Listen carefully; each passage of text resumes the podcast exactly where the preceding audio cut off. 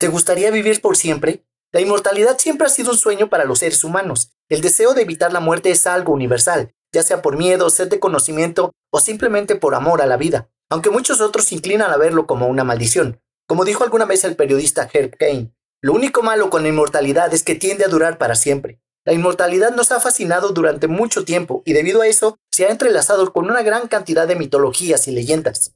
A pesar de que el sentido común nos dice que todo tiene que morir, pero en lugar de enfrentar esa oscura verdad, la humanidad sigue creyendo en fuentes alternativas de vida infinita, y estas historias no son una excepción a esta regla.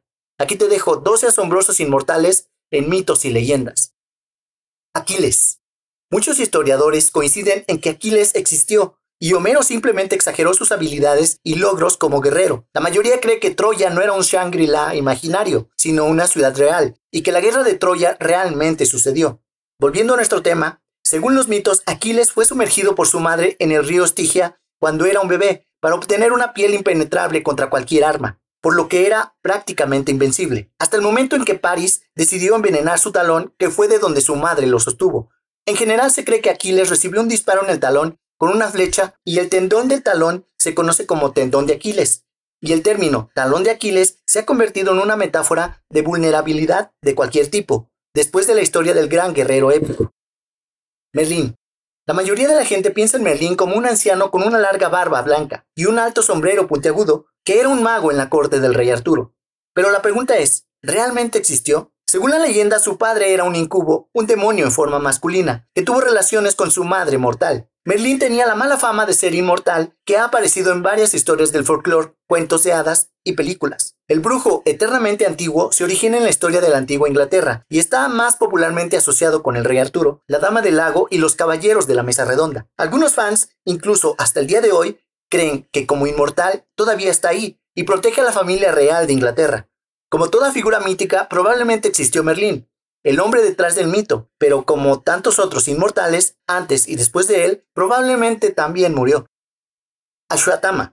Según el Mahabharata, Ashwatthama era el hijo del gurú Drona y nieto del rishi Brahman Bradaroaja. Es una de las siete personas eternas. Ashwatthama es un poderoso Maharati que luchó en el bando Kawarava contra los Pandavas. Ashwatthama es considerada como la transformación de uno de los once Rudras y uno de los siete Chiranjeevi. Junto con su tío materno, Kripa, se cree que Ashwatthama es un sobreviviente de la guerra Kurukshetra. Los rumores sobre su muerte llevaron a la muerte de Drona. El comandante en jefe final de los Kauravas, Ashwatthama, asesina a muchos en el campamento de Pandava en un ataque furtivo.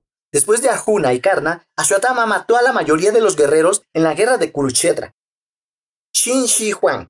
Qin Shi Huang, el fundador de la dinastía Qin, es hasta el día de hoy mejor recordado como la persona que le dio una cara a China. Su maravillosa construcción de la Gran Muralla y el famoso ejército de terracota son conocidos por todo el mundo. Fue uno de los emperadores chinos más importantes, dando forma a la historia y la cultura del país. La gente a su alrededor, fuertemente influenciada por sus grandes logros, comenzó a creer que él era inmortal, y él intentó que esto fuera realidad. Según la leyenda, en su búsqueda de la vida eterna, envió a uno de sus sirvientes a buscar el secreto de la inmortalidad. El sirviente Xu Fudong zarpó hacia el este con miles de jóvenes hombres y mujeres. Nunca regresaron a China, tal vez porque temían el castigo por fallar en su misión. La leyenda dice que encontraron y poblaron una isla que en estos tiempos es conocida como Japón. Los tres nefitas.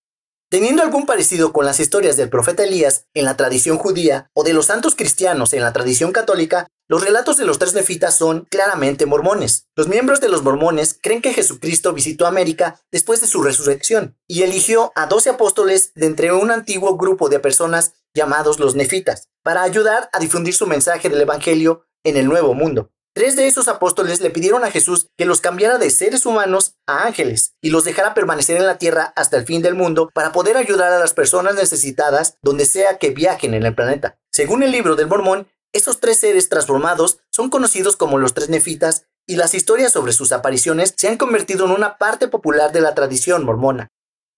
Títono. En la mitología griega, Títono era el amante de Eos, la diosa del alba, se dice que tomó a Títono de la casa real de Troya para ser su amante.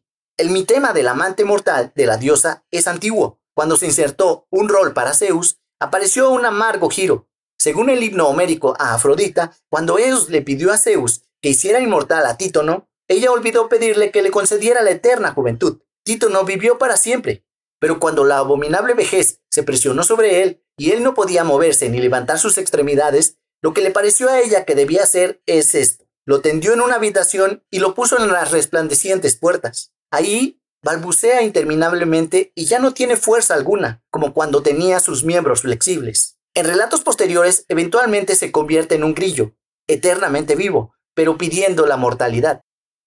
El judío errante. Mientras Cristo llevaba su cruz al Gólgota, se detuvo un momento para descansar fuera de la casa de un zapatero llamado Azuero. Cuando Azuero vio esto, se burló de él y le preguntó por qué estaba perdiendo el tiempo. Entonces Cristo miró a Azuero y pronunció la maldición. Me quedaré aquí y descansaré, pero tú debes vagar por la tierra hasta que regrese. El judío errante, muchos siglos después, se convertiría en una figura muy popular en todo el mundo cristiano medieval, que se extendió ampliamente por Europa en el siglo XIII y se convirtió en un elemento fijo de la mitología y la literatura cristiana. La leyenda del judío errante se basa en parte en las palabras de Jesús. De cierto os digo que hay algunos que están aquí que no gustarán la muerte, hasta que hayan visto al Hijo del Hombre viniendo en su reino. La historia tiene infinitas variaciones. A veces Azuero es un anciano, a veces permanece siempre joven, a veces envejece y luego vuelve a la juventud. Sir Galahad. En Inglaterra se decía que el caballero perfecto de la mesa redonda del rey Arturo, Sir Galahad, se había ganado la inmortalidad a través de su virtud personal y su descubrimiento del Santo Grial. Según una historia antigua del siglo XIII, que es parte del conjunto interconectado de romances conocidos como el ciclo de la Vulgata, Galahad fue el nombre original de Lancelot, pero se cambió cuando era un niño. En su nacimiento, por lo tanto, a Galahad se le asigna el nombre original de su padre. Merlín profetiza que él superará a su padre en valor y tendrá éxito en su búsqueda del Santo Grial. El rey Pérez, el abuelo materno de Galahad, es retratado como un descendiente de Bron, el cuñado de José de Arimatea, cuya línea le fue confiada al Grial por José. Gama sapo sabio, también conocido como Kosensei, un hombre anciano con una piel verdosa y sin vello. Se dice que vive por siempre, capaz de transformarse en un sapo. Él es uno de los sabios inmortales, de origen taoísta chino, que están asociados con la longevidad y la medicina. El compañero constante de Gama Zenin es un sapo de tres patas, a quien a menudo lleva en la mano o en la espalda. También es el creador y fabricante de píldoras mágicas, y quien se las arregla para asegurar la capacidad de extender su vida. El propio Gama Zenin se despoja de su piel como un sapo y por lo tanto se renueva a sí mismo según sea necesario. La adopción del concepto de inmortales de origen taoísta se hizo de manera no sistemática en Japón y sin mucha de la base filosófica popular que formó el origen de estas ideas en China. Gama Zenin es una de las figuras más populares, a menudo representadas en tallados y dibujos. Leonard Jones. Leonard Jones no era un inmortal, por supuesto, y él lo sabía muy bien. Tampoco era un político muy exitoso, pero como la mayoría de los políticos tenía el poder de convencer a otros. No importa qué tan increíble pueda parecernos ahora, el hecho es que dirigió su campaña política basándose en su inmortalidad, y lo que es aún más extraño es que convenció a mucha gente que posteriormente votó por él. El excéntrico estadounidense que nació en Kentucky en 1797 postuló varias veces para presidente de los Estados Unidos y como gobernador de Kentucky, citando su autoproclamada inmortalidad como su principal argumento político. Según el señor Jones, la inmortalidad se puede lograr a través de la oración y el ayuno. Obviamente no hizo lo suficiente con estos dos, porque murió de neumonía el 30 de agosto de 1868, a la temprana edad, para ser un inmortal, de 71 años. Nicholas Flamel en Harry Potter, Nicholas Flamel es representado como el creador de la piedra filosofal, debido a que esta piedra permite que su dueño viva para siempre. Debe protegerse de caer en manos del malvado Lord Voldemort. Aunque Harry Potter es ficticio, el francés Nicolas Flamel vivió a fines del siglo XIV y principios del XV como erudito y escriba. Flamel dedicó su vida a comprender el texto de un misterioso libro lleno de símbolos alquímicos codificados que algunos creían que contenían los secretos de la piedra filosofal. Muchos mitos rodean a Flamel, incluida la creencia de que creó con éxito la piedra. Su muerte en 1417 no dañó este mito y su búsqueda de la piedra filosofal sigue viva en sus escritos. Aunque la erudición moderna ha puesto en duda la autenticidad de los textos alquímicos que se le atribuyen, sigue siendo una figura importante en el mundo alquímico. Conde de Saint Germain enigmático y atractivo. Solía moverse de un lugar a otro todo el tiempo, llevándose consigo el gran secreto de su personalidad, tan cautivadora como misteriosa.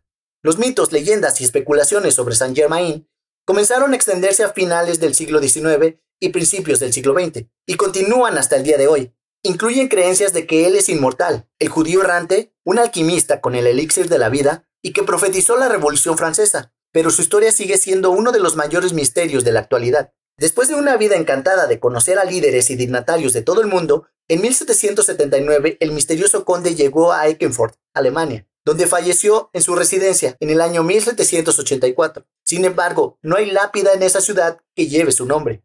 Casi 200 años después de su muerte, Richard Chamfrey, un mago y cantante francés, afirmó ser el conde de Saint-Germain, pero desafortunadamente también murió. Eso es todo amigos.